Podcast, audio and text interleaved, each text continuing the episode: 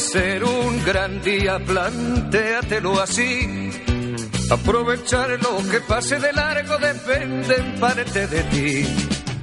Muy buenos días, queridos oyentes. Bienvenido a este programa especial de salud en la barandilla, en la radio social labarandilla.org. Y un día especial porque hoy es el Día Mundial de la Radio. O sea, hoy estamos de fiesta. Querido coronel, hoy estamos de fiesta. Nuestro patrono. Nuestro patrono. No sé cuál es el patrono de la radio, pero algún patrono debe ser. ¿Tú vas mucho a misa? De una vez al mes será el patrono. porque, Una claro, vez al mes. Para nosotros. Tú más. ¿no? Bueno, pues vamos a empezar un programa hoy dedicado, como bien dijiste el otro día, eh, Lorenzo, a la, a la psicoterapia. ¿Lo he dicho bien? Vale. Muy bien. Doña Junivel, muy buenas. Buenos días. ¿Qué tal en el Día Mundial de la Radio? Pues fenomenal, aquí celebrando. Que muy mal, no sabemos qué santo es, ¿no vamos a misa o qué? Hemos dicho el Día Mundial de la Radio, pero no sabemos qué santo oral Pues no es. es con santo, ¿eh? Que Ah, igual es sin Claro, a lo santo. mejor es sin santo. Bueno, mientras que hablan, habléis vosotros, me voy a fijar a ver qué santo es hoy. Y vamos a presentar a nuestro invitado de lujo hoy, don Fernando Redondo. Muy buenas. Muy buenas. Eh, amigo de De Junivel. nivel, Ah, de muchos años. de ya. muchos años. Bueno, no tantos, no tantos, no Bueno, tantos. Sí. Ah, Poquito nada más. poquitos.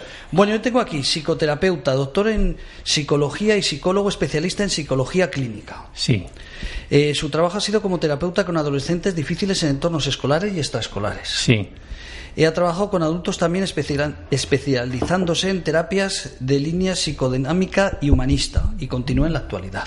sí. Todo eso es así. O sea, lo he dicho bien la bien, presentación. bien, muy bien, muy bien. La, la presentación estupenda, ¿no?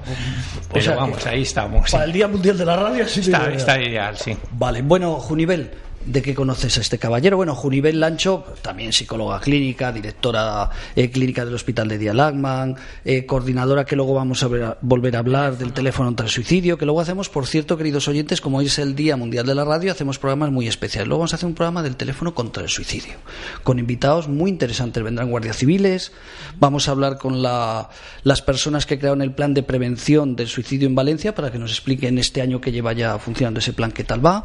Y viene el diputado Alberto Eh, de la Comunidad de Madrid, que presentó en la Asamblea de Madrid en, en octubre del 2017 un proyecto no de ley que lo aprobaron, pero bueno, nos va a contar qué ha pasado. Bueno, pues Junivel, eh, como eres como este señor, psicóloga clínica, dinos de qué vamos a hablar hoy. Pues hombre, hoy vamos a hablar de las psicoterapias, que yo creo que es muy importante. Dentro de la salud mental, mm, a mí me parece, creo, que lo más importante, aparte de la farmacología, es la psicoterapia. Quiere decir que es a que me veces... dice, me dice el técnico que te acerque el micrófono. Eso que a es. veces se puede tratar con una cosa o con otra o con las dos cosas farmacoterapia y psicoterapia ¿Eso los psiquiatras también lo aplicáis? ¿O esto es una cosa de los psicólogos? Eh, Lorenzo ya. O sea, que si aplicamos la psicoterapia. Sí. Bueno, yo creo que una buena consulta médica siempre tiene un fondo psicoterapéutico, ¿no? Y no estoy, no estoy hablando de consultas de cinco minutos, evidentemente, ¿no? Pero mm, entendiendo la psicoterapia en sentido amplio, porque claro, los psicólogos, ellos que son, se dedican a la psicoterapia, básicamente, pues aplicar unas técnicas de psicoterapia dentro de los, en fin, del montón de, de- de escuelas y de y de métodos que existen, aunque básicamente se podrían reducir a tres o cuatro, pero o menos, pero bueno, aplican técnicas, ¿no? El médico habitualmente no tiene por qué aplicar una técnica concreta. Lo que pasa es que lo que sí tiene que lograr es un ambiente, digámoslo así, una atmósfera psicoterapéutica, de ayuda al paciente, de, digamos, de alianza terapéutica con el paciente. Porque si no, claro, vamos a ver, si nos, si nos, eh, si nos eh, limitamos a eh, oír, no hablar, o hablar poco, y dar unas pastillas, unos medicamentos, eso fácilmente podría ser sustituido por una, por una máquina. En fin, exagerando, ¿eh? pero para entendernos. Y claro, eso no es la psiquiatría, ¿no? Entonces, yo, por ejemplo, no hago no, no, no programo psicoterapia, pero todos mis pacientes, si se están tres cuartos de hora conmigo o una hora, hombre, mm, de fútbol no hablamos, está claro, ¿no? Entonces, sin eh, aplicar técnicas concretas, que yo eso lo dejo para los, los psicólogos a los cuales envío a estos pacientes, pero yo creo que la, la- consulta, como acabo de decir, tiene que tener siempre la consulta psiquiátrica. Yo creo que la consulta en general, Por eso, ¿por qué, ¿por qué tenían tanto éxito los médicos antiguamente llamados de cabecera? Pues porque aplicaban psicoterapia de alguna forma, llámale como quieras, pero porque la psicoterapia no es un invento de ahora, quizá los nombres y las técnicas sí, pero eh, el, intentar ayudar psicológicamente a, una persona, a un paciente, eso no es de ahora, esto es de siempre, ¿no? de toda la vida de la medicina. Bueno, no quiero alargarme porque los protagonistas hoy son los psicólogos, pero creo que todos los psiquiatras, de alguna forma, aplicamos psicoterapia. Otra cosa es que hay compañeros que sí tienen programas específicos en sus consultas de psicoterapia. Yo conozco unos cuantos que aplican psicoterapia. Bueno, eso ya es cada uno, ¿no? Pues lo que considere oportuno. Yo quería, yo quería leeros una cosa, mm, que es lo que dice el Colegio Oficial de Psicólogos, hablando de qué es una psicoterapia. Lo voy a leer, ¿eh? Dice, la psicoterapia es el tratamiento que tiene como objetivo el cambio de pensamientos, sentimientos y conducta se lleva a cabo entre un profesional con la formación y las habilidades necesarias para facilitar el cambio psicológico y el paciente o cliente que requiera la ayuda para aliviar los síntomas que le producen un grado de sufrimiento importante. Eso es parte de lo que, bueno, es mucho más largo lo que nos habla el Colegio de Psicólogos, pero para que así todo el mundo sepa dentro del Colegio de Psicólogos lo que se supone que es una psicoterapia. Fernando, para empezar un poco por algún oyente nuevo que se incorpora, para que se quede ¿Por qué es necesario la psicoterapia? ¿Por qué tu especialidad es necesaria? Bueno, yo creo que a la hora de abordar los problemas de salud mental, ¿no? hay como dos patas sobre las que nos apoyamos. Una es, evidentemente, la medicina, la psiquiatría, ¿no? Y otra es todo el proceso psicoterapéutico que se lleva con la gente. Yo creo que necesitamos, mm, por ponerlo de una manera muy sencilla, poner palabras a muchas de las cosas que tenemos dentro, que nos están creando problemas, que nos están creando eh, situaciones conflictivas y que no, no sabemos cómo abordarlas. Ponerle palabras, entender lo que va ocurriendo. Y para eso pues hay técnicas mm, psicológicas que es las que se utilizan. Por eso yo creo que tiene que haber coordinación. Yo la experiencia que tengo es que mis pacientes, algunos, no todos, tienen un tratamiento psiquiátrico y otros tienen solamente tratamiento psicológico, pero pueden ser compatibles los dos. Dicho de, otra manera, si tenemos, por ejemplo, una persona que tiene un problema mm, muy, muy serio psiquiátrico, ¿no? Esa persona necesita, necesita una medicación, evidentemente, pero necesita también eso elaborarlo, ver dónde está, qué puede hacer con ello, y eso se hace dentro del ámbito de la psicoterapia, dentro de, la consulta psicoterapéutica con psicólogos que conocen, que tienen técnicas distintas. No todos los psicólogos utilizan las mismas, pero mm, yo creo que son. Voy a volver al principio, fíjate, no hay santoral. Lorenzo, Junivel, no es Santoral. Este es el, eh, eh, tiene razón usted, fíjate, eh, es el octavo año que se celebra, la UNESCO decidió celebrar el día 13 de febrero del 2019, como ocho ediciones antes, el Día Mundial de la Radio. O sea que no hay ningún santo, no había un santo en aquellos tiempos que le gustara la radio, porque los santos no debían tener radio en aquellos momentos. Entonces, fíjate, este año se dedica al diálogo, a la tolerancia y la paz, muy apropiado para lo que estamos hablando hoy, ¿no? Bueno, dicho eso, ¿qué tipo de paciente o qué tipo de usuario, qué tipo de, cliente, como lo queramos llamar, eh, recurre a algún tipo de técnicas como las que utilicéis vosotros. Y luego nos, me gustaría que nos explicáis, porque yo he leído que hay muchas clases, como decía antes Lorenzo, que hay muchas clases eh, de psicoterapia. ¿Cuáles son las, las principales? Primero, ¿quién lo utiliza? Yo creo que el primer punto, el primer punto, un punto de arranque importante es cuando una persona empieza a sentirse mal a sentirse a disgusto consigo mismo, a sentirse abrumado por las situaciones, por el estrés, por el sufrimiento personal íntimo, aunque no haya estrés externo, y se siente eh, en ese momento que es incapaz de abordar eso y que es una está sufriendo y no sabe cómo, hacerlo? cómo hacerlo para salir de ahí.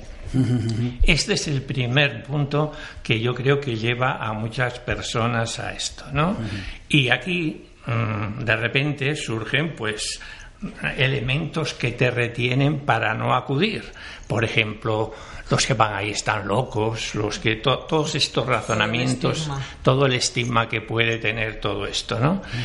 Pero hay un momento en que dan el paso, hay un momento en que hay una persona que le dice, oye, que yo tuve esta oportunidad, que a mí me vino bien, que los medios de comunicación actualmente también están poniendo eso en valor, felizmente, ¿no? Y entonces estas personas deciden dar este paso dar este paso para comenzar a contactar con alguien que les pueda ayudar a abordar todo esto. Este es el punto de inicio. Sí. Lo que pasa es que también mm, en el punto de inicio yo creo que también tenemos que tener mucho cuidado porque últimamente sí que proliferan eh, personas que a lo mejor no tienen la eh, especialidad. la especialidad adecuada porque se anuncian como terapeutas pero terapeutas no quiero decir eh, ningún nombre pero como terapeutas de tal o cual cosa y entonces la gente puede acudir a ellos y bueno, eso no es a lo mejor psicoterapia, será otra cosa, pero psicoterapia no es eso. Entonces, la psicoterapia la imparte una persona, un psicólogo clínico que tiene una experiencia, que tiene eh, una línea de trabajo, una especialidad, pero no es un terapeuta mm, porque hayas hecho tres cursos de dos meses de cierta especialidad. Fíjate, Junivel, no sé si preguntarle a Lorenzo o a vosotros. Yo estaba mirando hoy para tener un poco de referencia terapia cognitiva, eh, terapia psicoanalítica, eh, terapia psicodinámica. Y todos tienen alguien detrás, un psicólogo o un psiquiatra que en su día decidió crear una, una línea, la humanista, que ahora hablaremos, la terapia conductual. Entonces, dependiendo de cada problema sería recomendable una terapia o es que cada psicólogo tiene un librillo como maestro? ¿Qué, qué, diferencia hay en todas estas terapias? ¿Sabrías explicarme por encima, más o menos? No te voy a complicar con las 12 que pone aquí porque no las sabes, pero eh, cognitivo-conductual, eh, eh, psicoterapia racional emotiva. O sea, yo como paciente que necesito que una terapia, tengo que buscar mi perfil, yo tengo este problema, y voy a un psicólogo o cómo? ¿Cómo tenemos que hacer? No, yo creo que no. Creo que los perfiles es, depende primero básicamente de la punto de, tratamiento depende de la formación que tiene el terapeuta. Eso es un punto importante. Segundo punto, un terapeuta que se encuentra con gente habitualmente y que conoce normalmente los terapeutas conocemos otras técnicas, no solo las nuestras de nuestra especialidad, pues acudimos a ellas y las utilizamos también. Entonces, el siguiente capítulo no solo es la base formativa del terapeuta, sino también las necesidades, que eso hay que escucharlo mucho, de la persona que viene. Te voy a poner un ejemplo. Si una persona viene ahí, que yo digo viene como un pulpo, sin estructura psíquica por dentro, o como una casa que está derruida, sin, sin pilares, pues evidentemente no puedes comenzar a hacer psicoanálisis con esa persona, creo, psicoanálisis lacaniano o cosas de esas. ¿Por qué? Porque con esa persona pues no vas a avanzar. Entonces, ¿qué hacen los arquitectos en ese momento? Dicen, vamos a poner aquí por fuera, vamos a poner aquí unas, una serie de apoyos que mantengamos esto mientras ponemos las estructuras. Cuando pones esos apoyos, eso no es lacaniano ni es psicoanalítico, sino que esos son como elementos conductuales, horarios, mm, límites, etcétera, etcétera. Eso es muy conductual, muy cognitivo. Y entonces, pues utilizas ese recurso porque esa persona lo necesita. Entonces, esto es, por ejemplo, yo he trabajado con adolescentes en dificultades y este es un elemento importantísimo, tanto para padres como para adolescentes, ayudarles a poner estas primeras estructuras de todo eso. Después vamos a construir por dentro y vamos a ver cómo lo hacemos, pero de primero hay que utilizar estos recursos. Entonces, yo creo que no hay que ser dogmático. Si tú eres psicoanalista, no todas las personas tienen una capacidad psíquica suficiente como para entrar en ese modelo. Y entonces hay que utilizar otros. ¿no? Y esto yo creo que es importante y esta atención a la diversidad, a la gente que viene allí, y para eso hay que escuchar. Eh, cuando hablamos de psicología humanista, ¿no? Rogers, etcétera, ¿no? Evidentemente, eso tiene que ser común un poco a todos. O sea, escuchar a la persona que viene allí y ver qué necesidades tiene. Fíjate, has dicho humanista, el teléfono contra el suicidio se creó eh, hace un año, y el 2 de febrero hizo un año, y una de las personas que nos apoyó en un principio fue Alejandro Rocamora, compañero de Lorenzo Yaquet, psiquiatra, y él recuerdo que era humanista. Y yo he leído aquí eh, psicodinámica y humanista. O sea, sois de una. Cuéntanos, vamos a empezar a hablar. ¿Qué es esto de humanista? ¿Sois humanos? ¿Sois buenas personas? ¿Qué es? Claro, eh, porque Alejandro Rocamora yo sé que es humanista. Acabo de leer aquí que tú también eres humanista. ¿Qué significa eso de humanista? Bueno, humanista significa básicamente que tienes en cuenta toda la persona que te acude allí. No solamente una. Si tú eres un obsesivo compulsivo, porque tienes que al salir de casa mirar diez veces si está la luz encendida o no. Ese es un síntoma, se puede tratar ahí, ¿no? Pero lo que ocurre es que nosotros decimos, bueno, a veces se comienza por un síntoma, pero después hay que tratar todo esto. Si tenemos una persona que tiene una pérdida de un ser querido, por ejemplo, de pareja, de todo eso, ¿no? Y se genera una depresión, pues escuchamos esto, es el síntoma, ¿no? Y lo tratamos. Pero claro, a medida que vamos abriendo la flores, a medida que vamos abriendo la persona, decimos, esta persona tiene también unos problemas de dependencia muy grandes y entonces ahí se abre a escuchar toda la dinámica que tiene la persona tal como viene y como es. Y aceptarla incondicionalmente, sin juzgarla, sin valorarla, sin decirle muy mal, esto hay que quitarlo, esto hay que ponerlo, sino que simplemente lo que hacemos es escuchar y ver, aceptamos eso y vamos a ver cómo puedes hacer, cómo te abrimos el abanico para que tú vayas descubriendo otras opciones, otras posibilidades. Y además nos aceptamos y nos adaptamos a tu ritmo para, para salir, adelante. Yo sé que aquí en el hospital, eh, eh, tal vez como es, como es una cosa, eh, creo, nueva, digo nueva hace poquitos años, aquí en el hospital, por eso más que Alejandro te lo pregunto a ti, utilizáis una técnica novedosa desde hace poquitos años que se ha puesto de moda. A ver, sí, nosotros desde hace unos años sí que hemos descubierto, aparte lo de eh, una corriente, que es lo de la psicología positiva, ¿no? Y dentro de la psicología positiva, el, el trabajar con las personas, que es lo más importante, las fortalezas que tiene el enfermo mental, pues lógicamente cuando viene eh, fortalezas tiene poquitas porque bueno porque se le ha truncado su vida en un momento puntual y bueno, pues se sienten que, que, no son nada, que no sirven para nada, bueno, pues lo que sabemos eh, que es el enfermo mental grave. Entonces, el crearles y darles, eh, potenciarles todo eso, esas fortalezas que ellos también tienen, que las tienen dormidas, por así decirlo, nosotros sí que estamos viendo que, que eso es beneficioso. Aparte, una de las técnicas dentro de la psicología positiva es el mindfulness y eh, a nosotros también nos está funcionando el mindfulness. Eso, perdón, pues, eh, no te quiero interrumpir. Eso es novedoso hace... Todos somos de una quinta ya maduros, pero... Eh, todo lo que oigas en inglés es nuevo. No, es del siglo I después de Cristo. Entonces sigue. No, a ver, novedoso, novedoso no es, porque parte de, de la meditación budista, o sea, y el budismo tiene unos cuantos siglos. Entonces lo que pasa es que eh, lo han adaptado a que sea, eh, lo llamamos en español, se, significa atención plena sobre lo que estamos haciendo en el momento justo.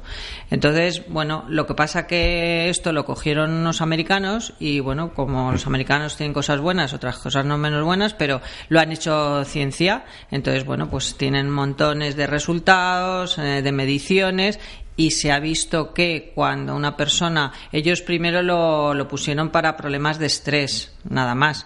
Y bueno, pues ahí se vieron los resultados. Nosotros aquí eh, no hay mucho que hagan mindfulness con enfermos mentales graves, pero nosotros aquí lo estamos haciendo y les viene muy bien, porque hacemos también relajación y, y, yo ya empiezo a hacer, ya llevo unos años que como los pacientes vienen mucho tiempo, hacemos meditación y bueno, una meditación guiada la pueden hacer perfectamente. Yo escuché esto por primera vez, no este verano, sino el anterior, con una amiga en las vacaciones, Ana, que fuimos a ver, por cierto, el otro día al teatro de Ah, Pepe Villuela, Villuela. eh, que, que nos encantó, por Ah, cierto. sí. Todavía está hasta el 10 de, De marzo, de ¿no? marzo en el Teatro Infanta Isabel, Isabel.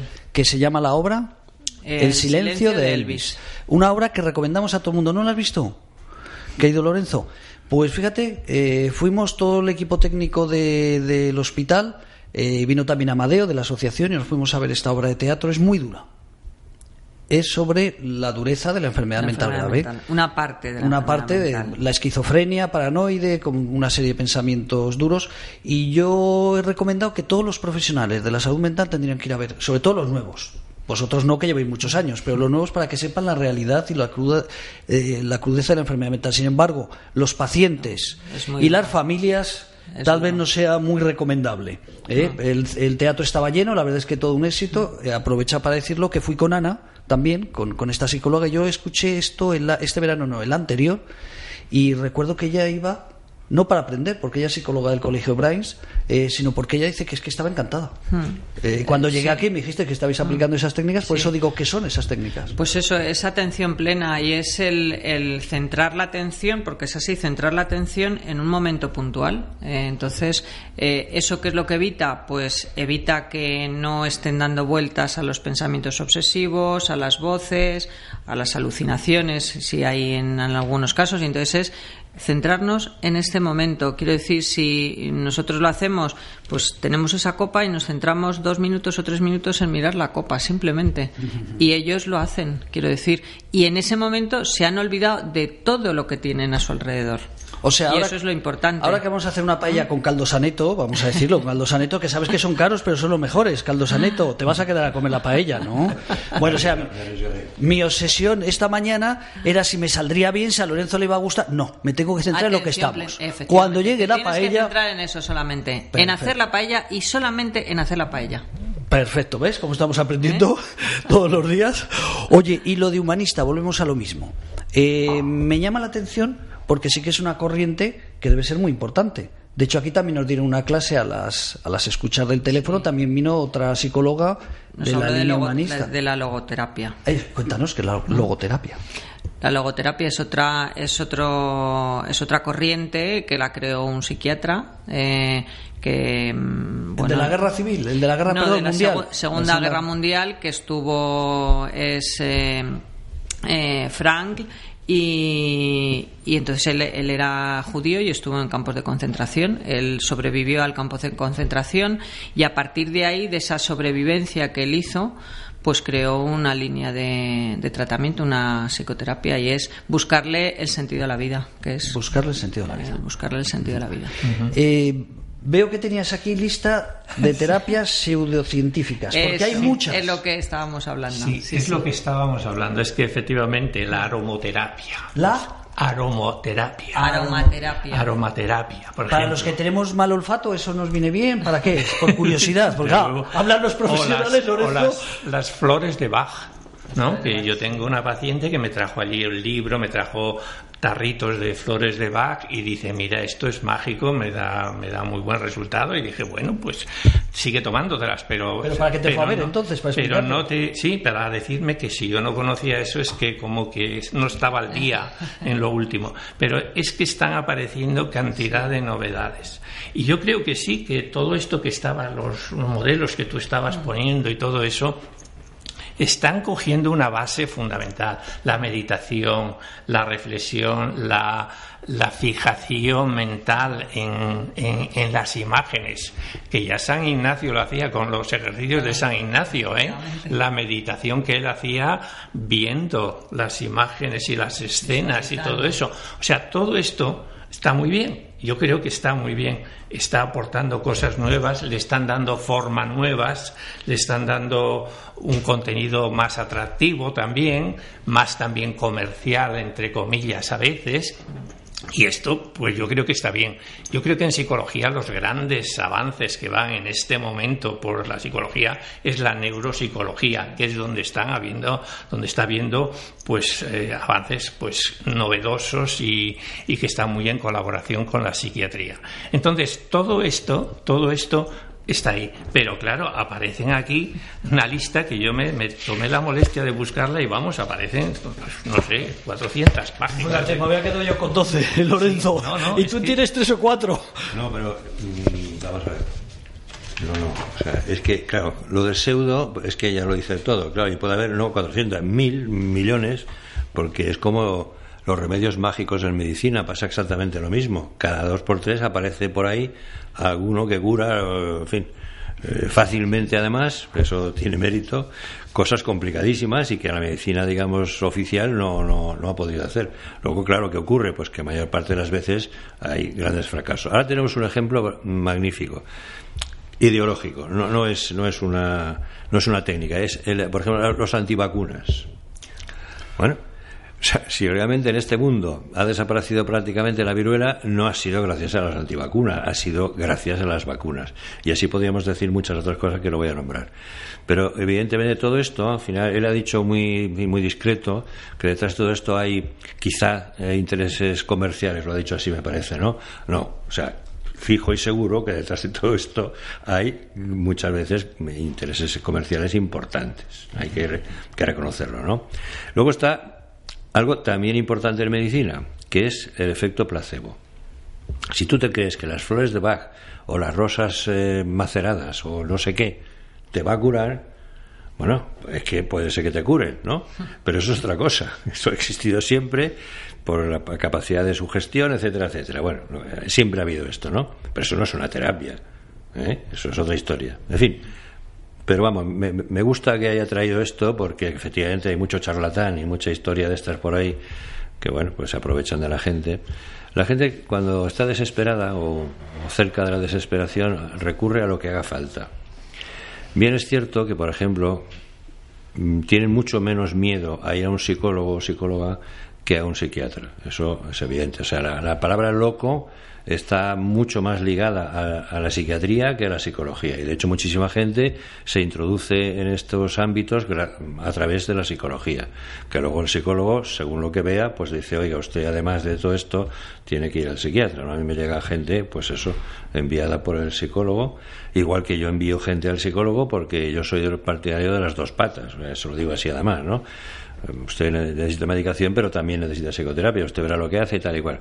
Problema, la psicoterapia es siempre privada y hay gente pues que le cuesta, digamos, gastar ese dinero. Pero muchos me vienen a través de los psicólogos, porque no tienen ese, no tienen ese estigma que tiene la psiquiatría. ¿Vosotros ¿qué, qué, relación tenéis con los manicomios célebres y clásicos? Nada, cero. no existíais, como aquel que dice. Y sin embargo, el psiquiatra siempre estaba allí con todos los aspectos negativos que se han ido acumulando en este tipo de instituciones, unas veces con razón y otras muchas sin ella, ¿no? Pero bueno, ahí están. Entonces, eh, esto otro no tiene que ver nada ni con una cosa ni con otra. Es, bueno, mm, creerse algo, ¿no? Si yo te logro convencer de que comiendo cuatro caracoles cada madrugada a las cuatro de la mañana, mm, el día cuatro de cada mes o no sé qué, y te lo crees, pues igual, igual tienes una mejoría. O al menos te duermes luego, ¿no? Pues levantándote tan pronto, al final te tienes que dormir. Bueno, es un ejemplo.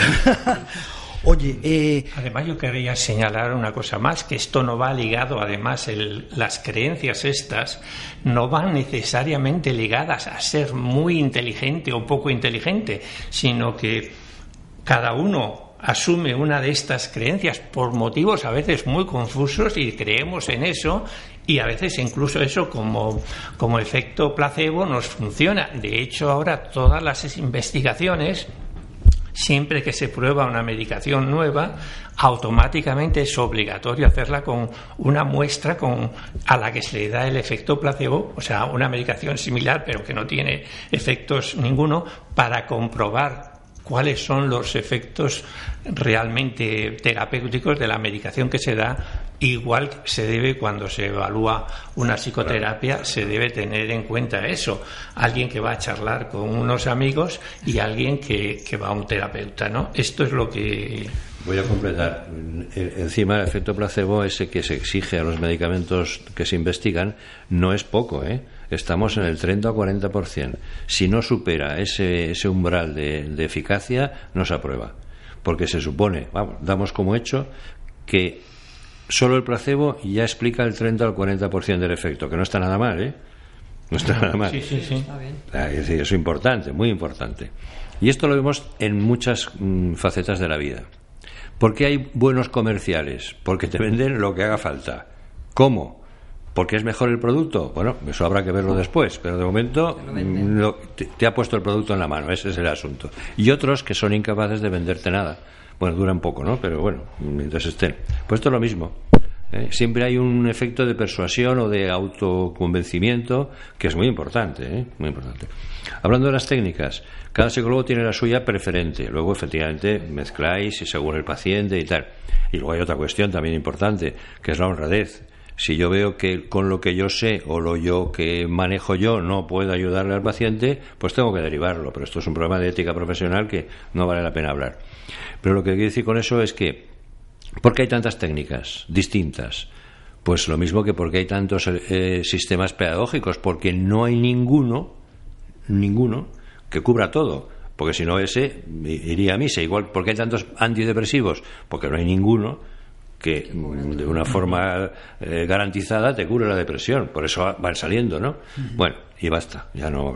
Estamos hablando de psicoterapia. Yo sobre ese punto podría hacer una precisión. Claro, o sea, ¿puede cualquier psicólogo tratar cualquier síntoma? Bueno, teóricamente, psicólogo clínico sí.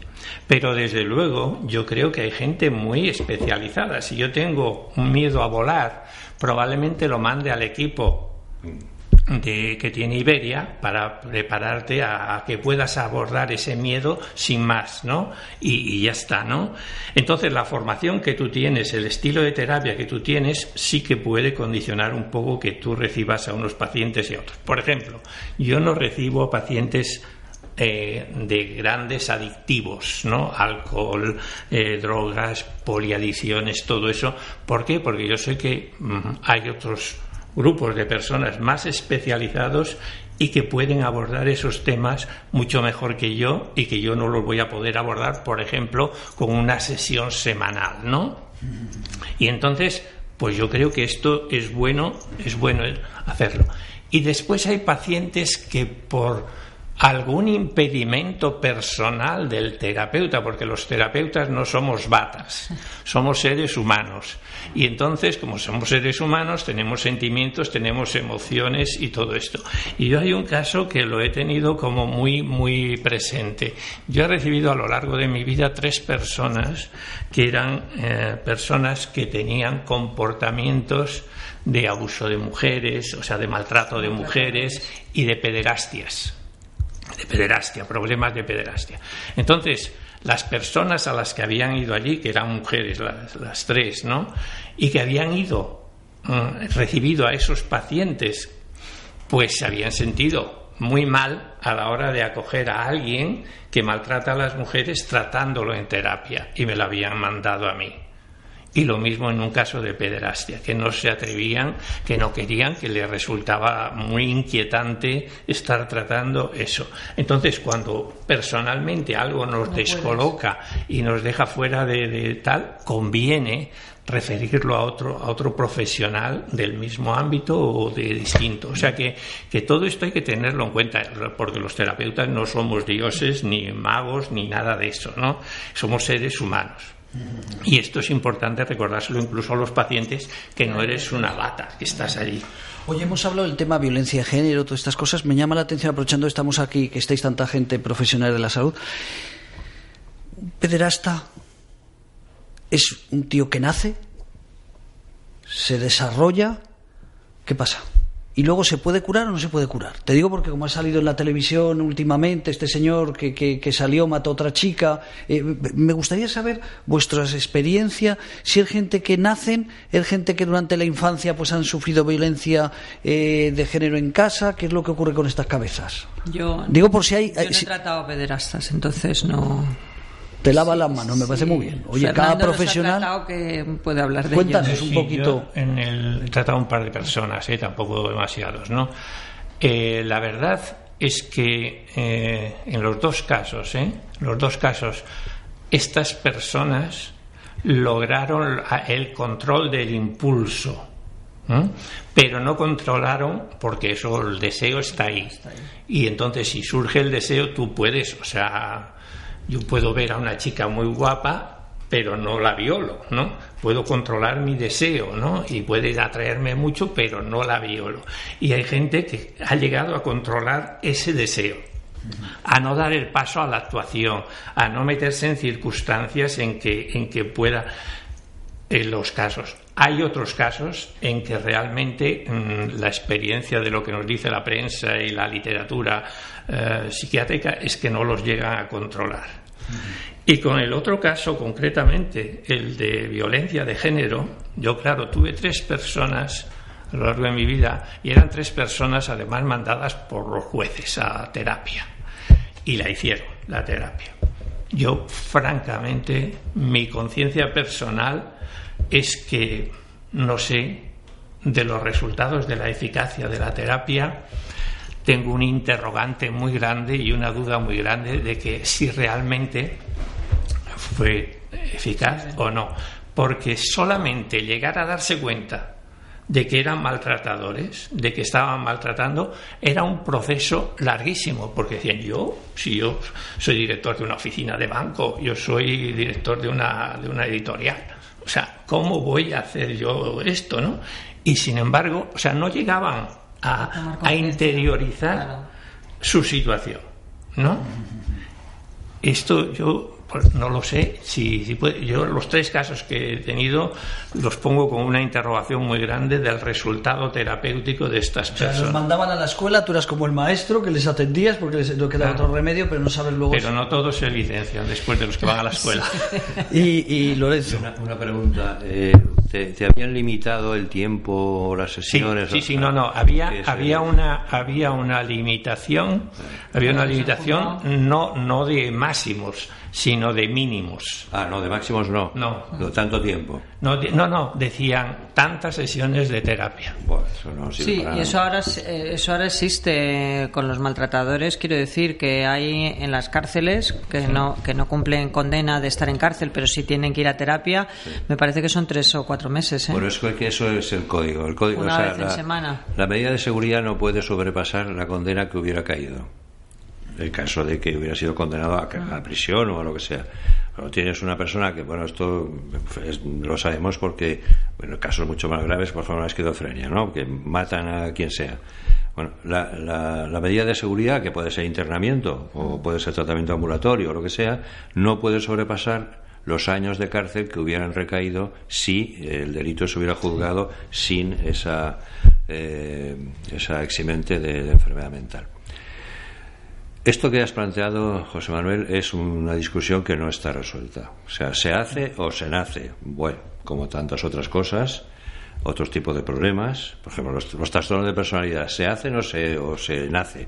Bueno, pues aquí te encuentras de todo, ¿no? Hay muchos profesionales que crean que se, creen que se hace, que la sociedad tal y cual, y otros que dicen que no, que se nace así y que ya está. Bueno. Esto es lo mismo, más o menos. Porque efectivamente hay abusadores, por ejemplo, que han sufrido abusos, pero otros no. Entonces, bueno, pues ¿qué pasa? Pues pasa que hay algo más que no, no controlamos. Los maltratadores, lo mismo. ¿Por qué, ¿Por qué maltratan a la mujer, a la pareja?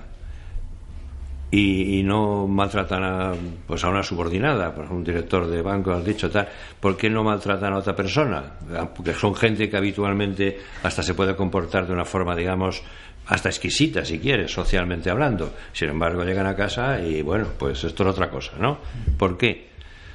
Se nace, se hace, pero si se nace eh, sería con todo el mundo. Y no, no es así. Se hace, pero ¿y se hace por qué? Porque a lo mejor no han visto maltrato en su casa, o dos sí. Es que eso te iba a preguntar.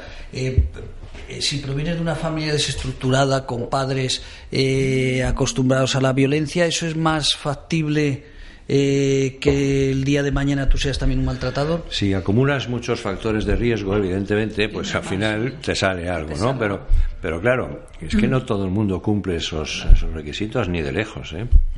Y luego respecto al, pronóstico, que es siempre lo más, lo más delicado, ¿no? Esta gente que, es condenada o lo que sea y sale de acaba su condena o lo que sea, en fin, que sale a la calle, ¿no? Y bueno, y hay recidivas, hay reincidencias y tal. Eh, yo recuerdo un caso que estaba, estaba ingresado, estaba ingresado en un hospital.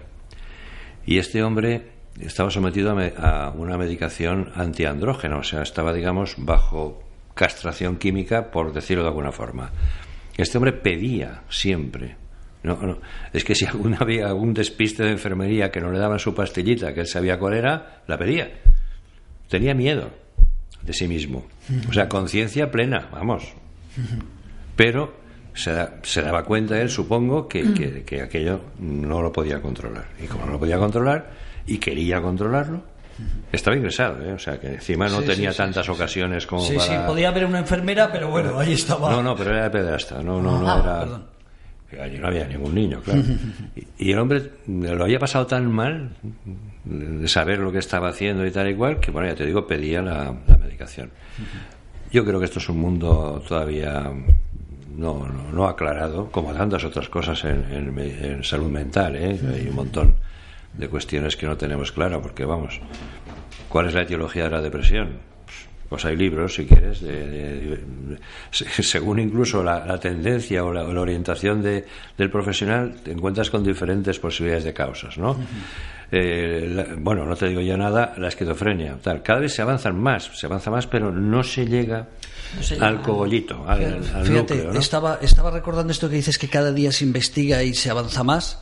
Eh, dos grandes farmacéuticas, no voy a dar los nombres que lo de menos, pero dos grandes farmacéuticas que tú las vosotros las conocéis perfectamente, pues van a lanzar ahora en septiembre-octubre eh, un antidepresivos para ayudar a la prevención del suicidio. O sea, se- ya se están especializando hasta las depresiones que pueden provocar un suicidio, ya están saca- van a sacar unos medicamentos con unas campañas eh, confirmando lo que dices tú de la especialización. Has hablado muy bien, ¿eh? Con lo de la campaña.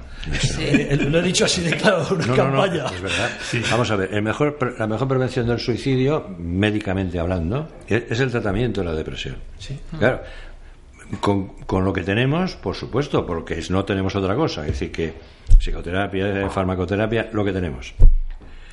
Yo, ya te digo de antemano, me cuesta, me cuesta aceptar eso en principio. Luego vamos a ver, pero que el médico lo que tiene que hacer es ver, ver, no creerse tal. Pero me cuesta. Lo que pasa que hay, no digo 50.000 por- porque es una barbaridad, pero hay muchos antidepresivos. ¿Cómo me meto yo, cómo hago yo un nicho? Yo no sé de qué, de qué, de qué, de qué laboratorio estás hablando ni sé nada. O sea que yo estoy hablando en general. Ahora no hablo de ese concreto porque no. ¿Cómo me, cómo me creo yo mi nicho? Hombre, pues diciendo algo que no dicen los demás, evidentemente. O sea, si tú quieres, ve- si tú quieres Claro, vender, quieres algo, vender algo. no puedes decir que es igual que el de al lado, porque entonces estás diciendo tú mismo que, bueno, que, eh, que cualquiera vale. Pues no, el mío es el que vale. Bueno, que ya veremos, ¿eh? que igual sí que es verdad y que tiene un efecto especialmente. Bueno, lo cuentan como que llevan muchos años investigando. No sé si es porque No, no, ahora se sí, habla más no. de la prevención del suicidio que antes. Lo de investigando me lo creo. Pero bueno, eso no quiere decir que el resultado sea ese. Anda, que no ha habido investigaciones fallidas, pues las hay todos los días, que cuestan millones de dólares y, y, y a la basura. O sea, En que- su día el Prozac fue la, Fue la sí, panacea. la panacea de todo y era la píldora de la felicidad y desaparecían depresiones, desaparecía todo y ahora sabemos que tiene unos efectos que son determinados, que sí que son positivos, pero otros que no y que desde luego cuando las causas de las patologías son múltiples, no se puede decir si yo ataco esta, ¿no? Se acabó todo. No. Yo creo que, que hay que tener una cierta modestia. Lo que entiendo que el laboratorio pues quiere evidentemente vender eso como que es la panacea de todos los suicidios. Que estupendo sería que lo, No, lo no, sería inventara. ¿eh?